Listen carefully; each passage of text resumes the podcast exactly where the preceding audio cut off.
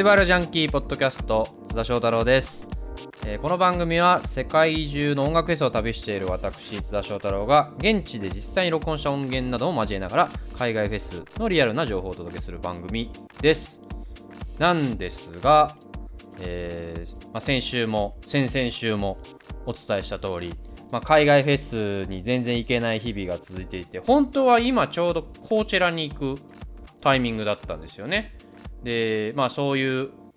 暗い話というかこちらないなとかだけだと寂しいんでここ2回ぐらいですねあのハプニングシリーズって言ってあの海外フェスの失敗談みたいなのを話してみたんですけどちょっと今日また番外編ということで初めて日本のフェスを取り上げてみようと思います。ということで今回取り上げるのは9月に開催されるスーパーソニックということですね。このスーパーソニック。まあご存知の方も多いと思うんですけど、えーサマーソニックが今年オリンピックの影響で開催されないと。そもそもそのオリンピックがなくなるんでその来年どうなるんだって話はあるんですけど9月に開催されるスーパーソニックというフェスティバルで9月の、19、20、21日この3日間東京で開催されて大阪は、え20 19、20ですね、この2日間で、えー開催されるフェスで、4月2日にラインナップが発表になったんですよ。これがすごくて、サマソニじゃんみたいな。え1日目が9075、これ東京の話しますね。2日目がポストマロン。で、3日目が、間違った。2日目がスクリレックス。で、3日目がポストマロン。なんですけど、ヘッドライナー。他にもですね、リアム・ギャラガーが出たり、ファットボーイ・スリム出たり、介護出たり、ウータン・クラウン。日本からだとオフィシャルヒゲダンディズますね。これだからスーパーソニックだからリアムが出るのかみたいな話もあるんですけど。まあ歌うんでしょうね、スーパーソニックで。スーパーソニックを。まあそんなスーパーソニックが発表になって、で、なんで今回日本のフェスを取り上げるかというと、実は今週ラジオに出演させてもらって、まあ、久々に、えーなんかこうシャバに出て仕事したみたいな感じがするんですがインター FM の Sonic Radio っていうのがあってこの番組はクリエイティブマンそのサマソニを主催しているクリエイティブマンですね。でこのスーパーソニックを主催しているクリエイティブマンとインター FM が、えータッグを組んで普段だとそのクリエイティブマンの公演の情報ライブの情報とかあとはサマソニの情報ですね。こういうラインナップですよとかっていうのを発信している番組で僕もずっと聞いてるんですけどこれ MC がシャウラさんなんですね。僕が前喋ったレディーステディジョージのジョージとシャウラのシャウラさんがやっていてでこの番組何がいいかというとたまにヒントとか出すんですよ。サマソニ。こんな人出ますよとか。でスーパーソニックもこのヒントというかこんなアーティスト出るんじゃねえかみたいなのがこの番組で発表されててで実際ラインナップが発表されたってことで2週間にわたって特集が行われてて1週目がえクリエイティブマンの平山さん。ダンディーなね平山さん。この番組聞いてる人は分かると思うんですけどこうかっこいい見た目もめちゃかっこいいダンディーなお兄さんがいるんですけどその人が出てこうラインナップ発表みたいなのがあってその次の週にそれを受けてじゃあそのラインナップどうかとか今後次どういう人が追加されるかみたいなのを完全にあのシャーロさんと伝えて妄想するみたいな回があってそれに出てきたんですよ。でもあの1時間じゃないですか番組。しかも曲めっちゃ流すんで初めは1時間大丈夫ですかってディレクターさんとかに言われていやまあ頑張って喋りますみたいな。じゃあ案の定こう用意してきたもう全然ネタ話しきれず終わるみたいな盛り上がっちゃって。っていうわけで今回そこで話しきれなかったことをちょっとこう話していこうかなと思っていて。で前半はそのヘッドライナーとか含めてアーティストの話でこう海外フェス今こうなってるみたいな話せなかったことが少しあったのでそことあと後半そのラインナップ追加予想みたいなのもその番組の中でしたんですけどもうちょいやってたんですよ一人で妄想を。その妄想を今回暴露して、まあ、こんな時期だからこそねあの実際開催されるかまだわからないですけど9月日本とか世界がどうなってかわからないけど、まあ、今遊ぶにはちょうどいい遊びというか予想で家でもできるしでなんかテンション下がるところわこんなの来たらいいなみたいなのがさらにこうこういうアーティスト追加してほしいもしかしたらこの声がクリエイティブに届くかもしれないみたいなのも含めて、えーちょっと話していきたいと思います。じゃあまずそもそもなんですけどこんなシャウラさんシャウラさんって言うんですけど僕シャウラさん会ったことが実はなくて、えー、日本にいる時ずっとレディーステージジョージ聞いてて去年は本を出したので番組にも呼んでいただいたんですよ。その時にずっとジョージさんしかいなくてなんかこうジョージさんにあのずっとシャウラーまたいないねみたいなのをいじられるみたいなのでやっと今回会えると思ってこう実際インターフに収録行く予定だったんですけど急遽やっぱこの状況が変わってちょうど緊急事態宣言が出る前だったんですけどやっぱこう収録もなしで電話出演ってことになって、まあ、結局また会えないみたいなことがあってたわけですが、まあ、また会いましょうって感じで番組も終わったので9月には落ち着いてフェスで会えたらいいなと思いますけど。でここに今台本があるんですよ。その出た番組の。まあそれもデータでね送られてきてるわけですけど。でそこにこ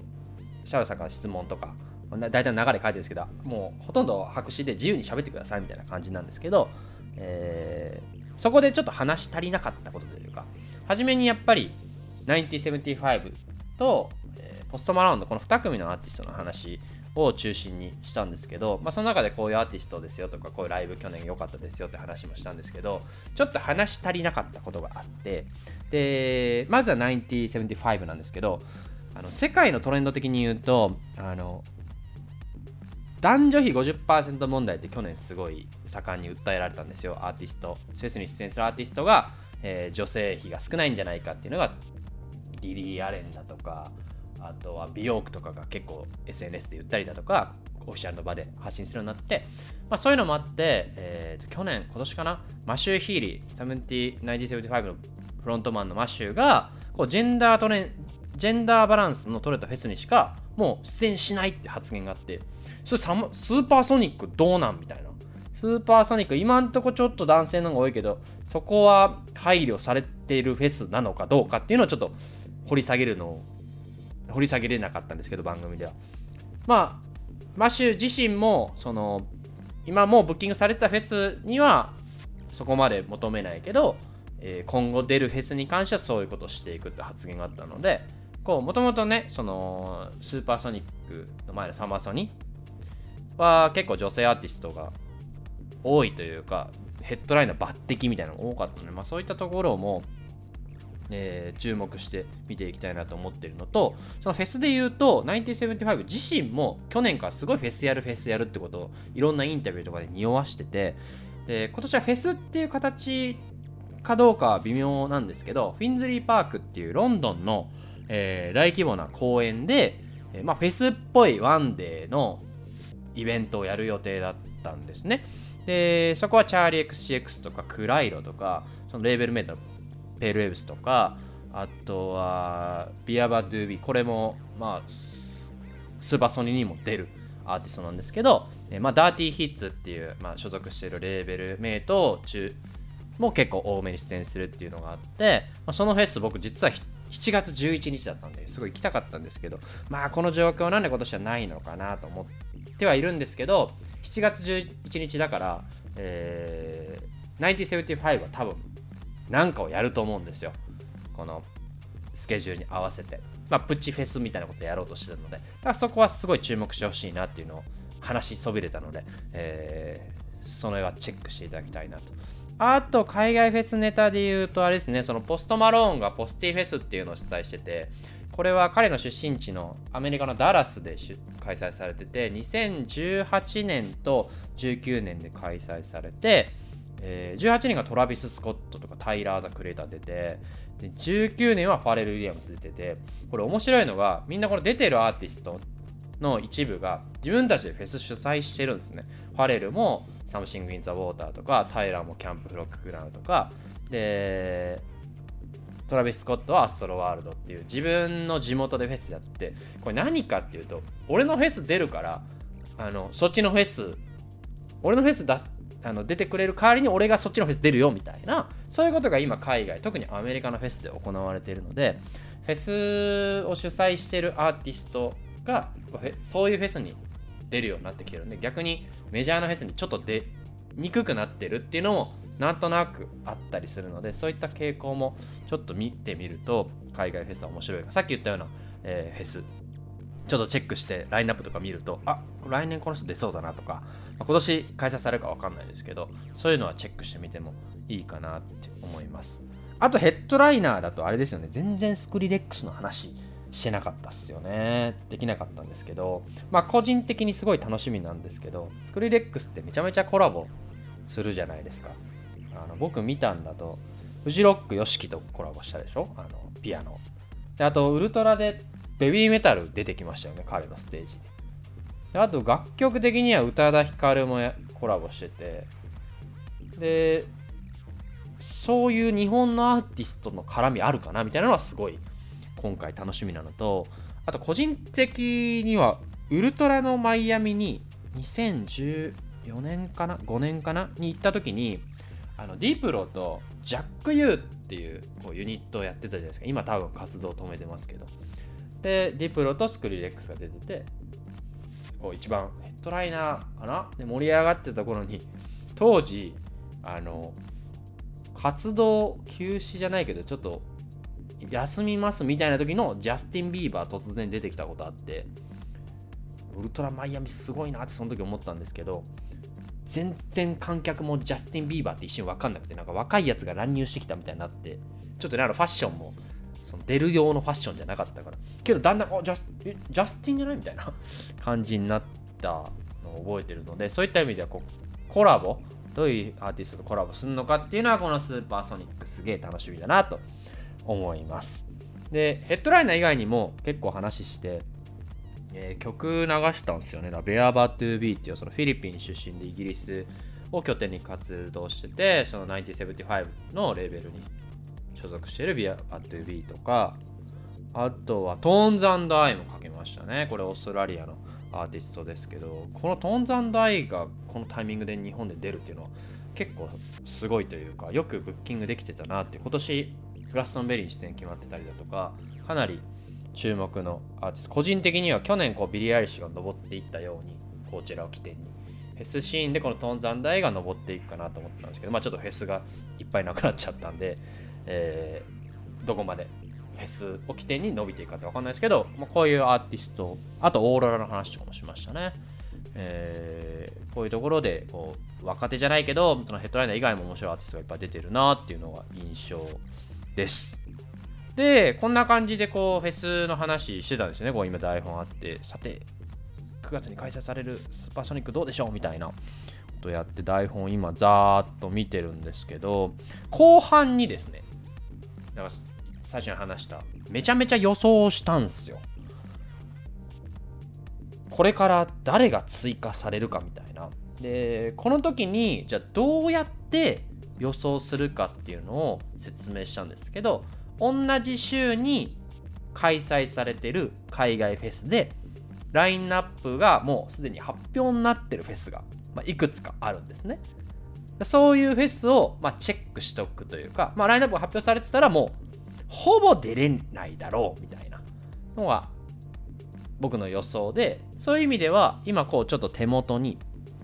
どのフェスと重なってるかっていうのを番組で話したり詳しくちょっとまとめたんですけど、えー、結構西海岸アメリカ西海岸でフェスが集中しててもちろんラインナップ発表されてないもの含めて。まだラインナップ発表されてないもので言うと、えー、サンディエゴのカブー。ラスベガスの Life is Beautiful 同じくラスベガスの iHeart Radio Music Festival で今年から開催されてるロサン開催されるロサンゼルスのプリマベーラサウンド。この辺りがちょうど同じそ同じ週に開催されているのででまだラインナップ発表されてないんですけどおそらく、まあ、スーパーソニックと同じようなラインナップというか取り取り合いになるようなラインナップなんでここで発表されたアーティストはまあないなそもそもこのフェスたちが開催されるのかっていうのはもちろんあるんですけど1回開催されるという、えー、あの1回岡浜さんがゲストの時も喋りましたけどコロナが落ち着く夏まで落ち着くという世界線で生きてると想定して今ちょっと予想を話しますね。暗くなっても仕方ないので。だからカブーと Life is Beautiful とプリマベーラと I Heart Radio ミュージックフェスティバルっていうのはチェック。これからどういうアーティストがラインナップされるか。でさらにすでに発表されてるフェスっていうのもあるんですよ。じゃあもうここはほぼねえなみたいな。でそれがアメリカのニュージャージーの、えー、She Here Now Festival っていう、えー、フェスティバルがあるんですけど、まあ、サーフ系なんですねこのフェス。でヘッドライナーがパールジャム。ってことはもうパールジャムはないなみたいな。で他にもケージ・ザ・エレファントだとかあとはビリー・アイドルとかパティ・スミスとかグループラブとかその辺が出演が決まってるのであとフィービー・ブリッチャーズこれあれですね。あの1975の最近の曲とコラボしてるのであこれはゲストで1975出ることはねえなっていうのはこういうふうに分かっていくという。でこのフェスまあもちろん頑張りゃいけますよ。東海岸からなんかもうスケジュールを組んで時差もあるんでね。けどなかなかそこまでして日本に来ることはまあないだろうという想定してこのフェスを1回こうピックアップしてこのフェスに出る人はないと。あと他にも、えー、 Sonoma Harvest Music Festival っていうのがあってこれ9月の、えーと、スーパーソニックと同じ週とその前の週にも開催されてて、まあ、ここにも Grouplove 出たりだとか Best Coast 1周目出たりだとか Empire of the Sun とか出るんですね。これでも1周目なんでここはまあもしかしたら来れるかもしれない。で2周目っていうのがウィークエンド2が完璧に重なっていてでここに、えー、僕の大好きなエドワード・シャープっていうバンドが、バンドっていうか、なんていうの、大所帯ジャムバンドみたいなのがいて、その人たちがヘッドライナーで出るんで、あとは、あモデストマウスもですね、これそこまで日本では有名な有名じゃないんですけど、これ昔クリエイティブマンの公演で来たんじゃないかな、こう10年前、もうちょい前かもしれないけど。だからまあこの2組はまあないなとか、他にも細かいアーティストいっぱい出てるんですけど、その辺はないなという予想をしたりしています。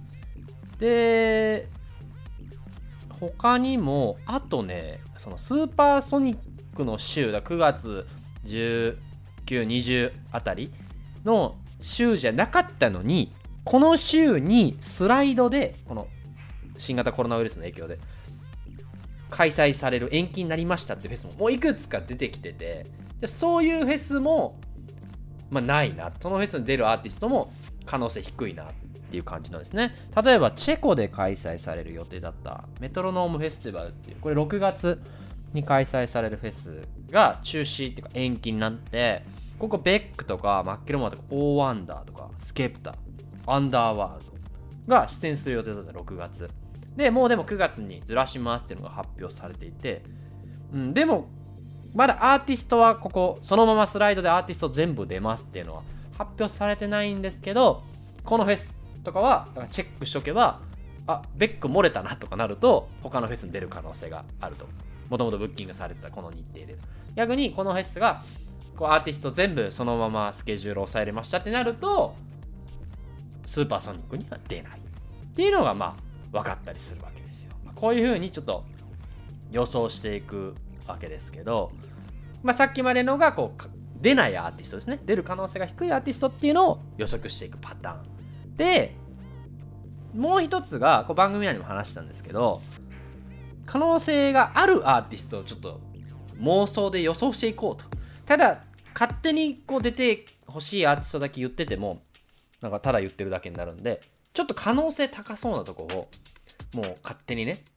予想して喋りまくる。ラジオでもしかしたら流してくれなかったのは当たってたのかみたいな。わからないんですけど、ちょっと話していきたいと思います。番組内でも2つ予想して、で、1つは、BBC サウンドオブっていう、あのー、表彰じゃないですけど、毎年この期待の新人アーティストセレクトをするみたいなのがあるんですよ。BBC ってやつのイギリスの放送局が。で、そこにノミネート大体10組ぐらいされて、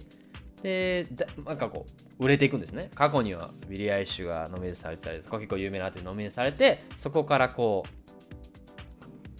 う、売れていくみたいなのがあって、もちろん10組全員じゃないですけど、何組かこう上がっていく。サム・スミスとかもここ取ってましたね。で、その BBC サウンドオブの今年のノミネートが、まあ、年明けにされるんですけど、年末かな？で、ノミネートされて1位が発表されたりするんですね。で、そこの3、10組中3組がこのスーパーソニックに出演するんですよ。これ結構すごいなっていう。で、ここで Easy Life とスクイットこれ2つイギリスバンドですねであとはそのビアバトゥービーあのフィリピン出身のその1975と同じレーベルメイトの女性シンガーがこの3組がラインナップされたんですよってことはあと7組残ってるわけですねこの BBC サウンドオブ。で時間がなかったんでこの辺バーってはしょってあのちょっとじゃあビアバッドビーダかけてくださいって曲流したんですけどあともう1組ぐらいあるんじゃねえかなと思っててただ2組フジロックの出演が決まってるんですよ。それがセレステ。これ1位取ったんですね BBC サウンドオブで。とジョージアがもうすでにフジロックの第1弾第2弾かな？第1弾だな。で発表されてってなると残りもうあと5組ぐらいしかいないんですよ。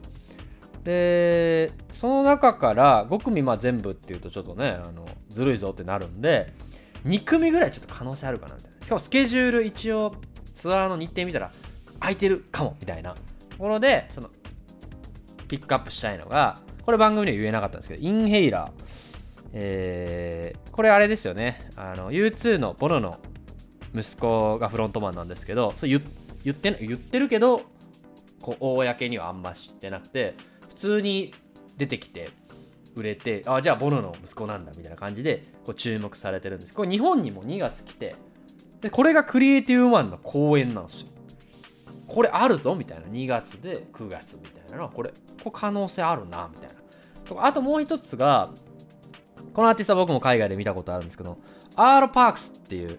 えー、オーロ・パークスって読むのかな？っていうアーティストがいてでこれも女性のシンガーなんですけどこのアーティストがもうすでに出演が決まってる Easy Life とコラボした楽曲とか出してるんですよ。じゃあこれちょっとセットで来るみたいなあんじゃないの？みたいな。そういう可能性もあるかなと思ってこの BBC サウンド僕はこの2組とかはちょっとあるのかな？あの後でスポットやで聞いてくださいね。とかがあったりだとか。あともう一つ、えー、と予想したのがあとレディングリーズフェスティバルっていうのがイギリスになるんですね。これあのレディングっていう都市とリーズっていう都市でこう東京で大阪と東京東京で言うじゃない日本で言うと東京と大阪でこう入れ替え制のアーティストっていう方式をサマーソニック、まあ、このスーパーソニックを取るわけですけどこの実はこのモデルにしたのがこレディングリーズフェスティバルっていうイギリスのフェスがあるんですね。でこのフェスに出てるアーティストがわりかしサマーソニックとかはこう翌年とかその年とか反映されやすいっていう傾向が昔からあってもちろんモデルにしてるんでね。で去年のレディングリーズでいうと1975とポスト・マローンとブロッサムズとあとは、I don't know, but あの読み読みづらいあのアーティスト。この4組が去年の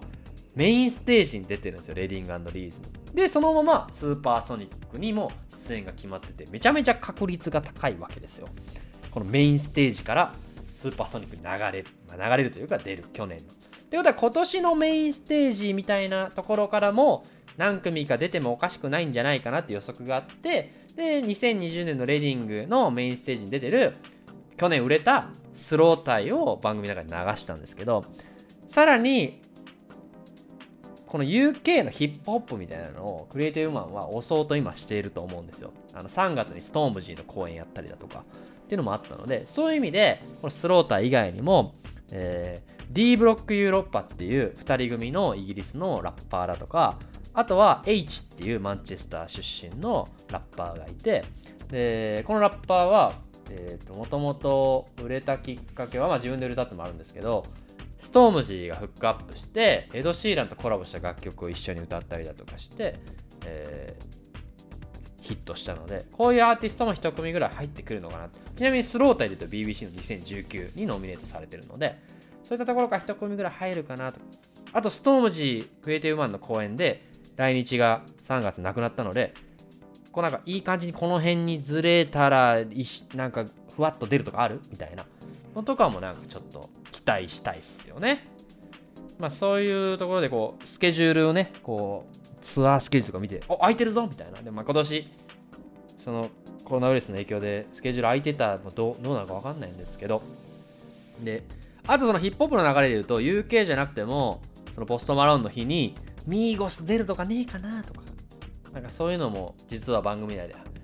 あの、曲流れてる時とかに話したりしてたんですけど、なんかもうちょっとポップの日ポストマローンの日アーティスト増えるよみたいなのをその前の前の週のラジオで言ってたらしいんですよ。だからそういう意味でもポップ系のアーティストがなんか増えるっていうのはあるかなっていうのがあって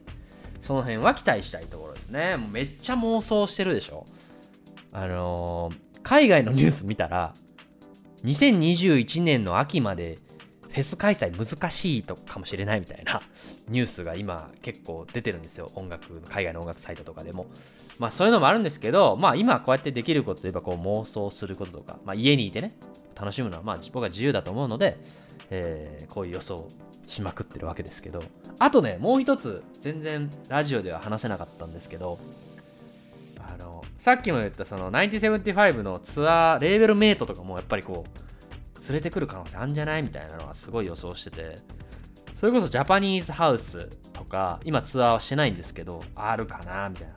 あとノーロームですねこのフィリピンの。これこそあのナルシストっていう曲でフィーチャリングして1975はこの人の曲に乗っかって歌ってるみたいなのがあるんですけどそういう人を連れてくるみたいな。去年のサマーソニックでは連れてきてなかったのでこちらでは一緒に出てたりしてのでこういう人連れてくるのがあるのかなとかあとよくやるのが、トーンザンダイの話したじゃないですか。トーンザンダイが出るとか、トーンザンダイクラスの人が出るのを予想するのは、まあ、まあ楽しいですけど、そのもう一個下って言ったら失礼ですけど、その人たちが今誰と海外のフェスじゃなくてツアー一緒に回ってるのかっていうのを見るんですよ。これソングキックってアプリがあって、アーティストのライブの日程と誰と回ってるかと誰と回ってる率が高いかとかがデータ化されてるんでそれ見るとトーンザンダイってオーストラリアの結構最近のバンドとかなんかそういうシンガーとかと回ること多いんですけど今年の春とかはライムコーディエイルっていうあのオーストラリアの兄弟でやってるデュオがいて僕もこのアーティストめちゃめちゃ好きなんですけどこれと結構回ってるんでここ連れてくんじゃない？みたいな。こういうところからも予測ができるのでこう出てるアーティストのレーベルメイトを見るのもいいけど出てるアーティストは今年まあもちろんねツアー中止になったり延期になったりしてる人もいるけど去年とか今年誰と一緒に回ってたかっていうのをもうね暇なんでねチェックするっていうのが 僕の今日課になってるという、まあ、こんな感じでこれぐらい喋りたかったんですけどそれはもうこれに普通のねあの出演者どうですかって話もあるからそれはまあ1時間の無理だわな曲も流しっていうので喋り足りなかったので今日は初めての日本のフェスの特集ということで、えー、スーパーソニックを特集してみました。あとですねこれもうバーって喋っちゃったんですけどあの僕が運営してるフェスティバルライフっていうサイトにもその同じようなこの、えっとね、スーパーソニックと同日の海外フェスまとめ追加出演者予想可能性の低いアーティストはみたいな記事を出してるのでぜひぜひ読んでいただけたらなと。思います。なんかすることなくて暇なんじゃないかと思われるかもしれないですけど確かにそうなんですよ。暇なんですよ。だからこういう遊びをしてみてもフェス好きの人はねいいんじゃないかなと思います。あと最後告知あるんですよ今回。僕の告知じゃなくて。今週末めっちゃ楽しいフェス好きにとって楽しいトピック多くって、まあ、先週こちらのドキュメンタリーが公開されたじゃないですか。そうそういうのを見たりする楽しみもあるんですけど今週末あのレインボーディスコクラブがもともと開催される予定だったんですね。日本の、えー、ダンス系のフェスなんですけど、えー、それが Somewhere Under The Rainbow っていうこの配信をするんですね。当日12時間ぶっ続けでそれが DJ ノブさんとか瀧見さんとかそれから Licaxxx とかこの辺が、えー、出演する。しかもなんか昨日 SNS 見てたらあの収録は終わっててもう今めっちゃ編集してるってねかなりクオリティの高いものが、えー、配信される12時間しかものでこれチェックしてみてくださいあとはもう一つブロック FM がこれもフェス主催するんですよねこれももちろんそのオンラインのフェスですけどこれに大沢慎一さん、チャラ、カンサのシラップ、テンダー、エイミー、タクタガシ。これが出るんですよ。すごいな、このメンツ。これも土曜日。でさらに海外ではあのビリー・アイリッシュとかポール・マッカートニーが出るレディー・ガガがオーガナイズする番組みたいなのがあってこれまだ全貌が僕もまだ見えてないんですけど One World Together at Home っていう配信される。日本時間でいうとこれは日曜ですね。19日の朝。AM9 時から。グローバルシティズンと WHO によって企画されてそのコロナウイルスの基金のためにレディー・ガガがキュレーションを務める。ポール・マッカートニー、スティービー・ワンダー、ビリー・アイリッシュ、クリス・マーティン、リゾらのアーティストに加え、デイビッド・ベッカムらのセレブリティも出演することが決定していて、番組はアメリカのテレビ局で放送されるほか、YouTube、Facebook、Instagram、Twitter、Apple Music、Amazon などでも配信される。すげえな。これあれじゃん。ライブエイドじゃん。現代における。ぐらいすごいアーティストが出る配信の番組あるので、まあこんなポッドキャスト聞いてくださってる方は時間ね、あると思うんで、ぜひぜひフェス気分を味わってみてはいかがでしょうか。というわけで今回もいろいろ話しましたが、最後告知入れましたが、えースーパーソニックがね開催されることを祈って、えー今回はお別れしたいと思います。それではまたどこかのフェスでお会いしましょう。さよなら。